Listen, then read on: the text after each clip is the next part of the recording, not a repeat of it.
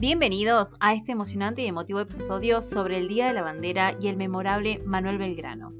Hoy celebramos con orgullo el legado de Manuel Belgrano, el creador de nuestra amada bandera, y nos sumergimos en la historia de cómo hemos llegado a identificarnos con estos hermosos colores.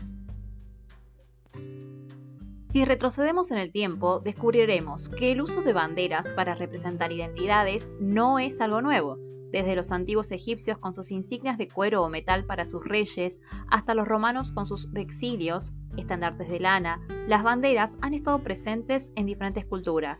Sin embargo, ninguna de estas banderas podía ondear con la gracia y el esplendor que conocemos hoy en día. ¿Por qué la bandera argentina tiene los colores celeste y blanco? La respuesta está en la historia de Manuel Belgrano y su vínculo con estos colores. En varios momentos destacados de su vida podemos notar su atracción hacia ellos. En 1794, cuando regresó de España a Buenos Aires y ocupó el cargo de secretario del Consulado de Comercio, creó la bandera de dicha institución utilizando los colores de la imagen de la Inmaculada Concepción de María, azul celeste y blanco.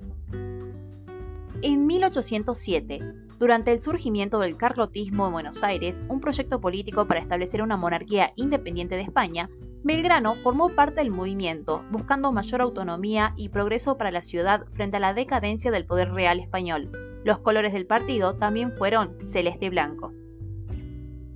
Luego, en 1810, cuando la Revolución de Mayo estableció el gobierno previsional de la Primera Junta, se levantaron diversos focos contrarrevolucionarios en el interior del país. Belgrano formó parte de la Junta y los colores utilizados en esa campaña fueron una vez más celeste y blanco. Cuando fue enviada a la Villa del Rosario para crear unidades de defensa, sintió la necesidad de diferenciarse de los españoles, que usaban los colores blanco y rojo.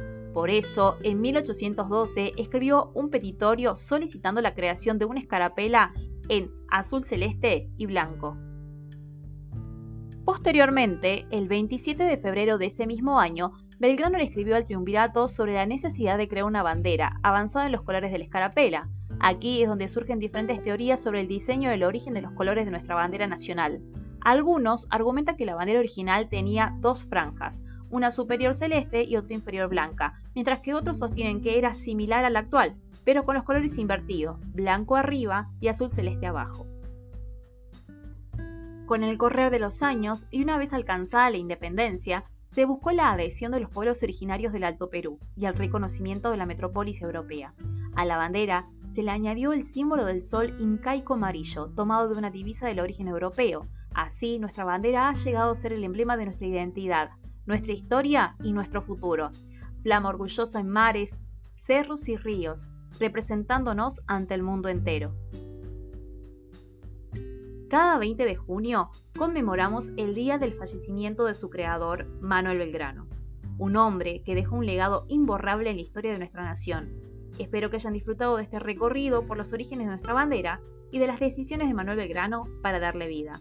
Los invito a suscribirse a nuestro podcast y a seguirnos en nuestras redes. Nos vemos en el próximo episodio.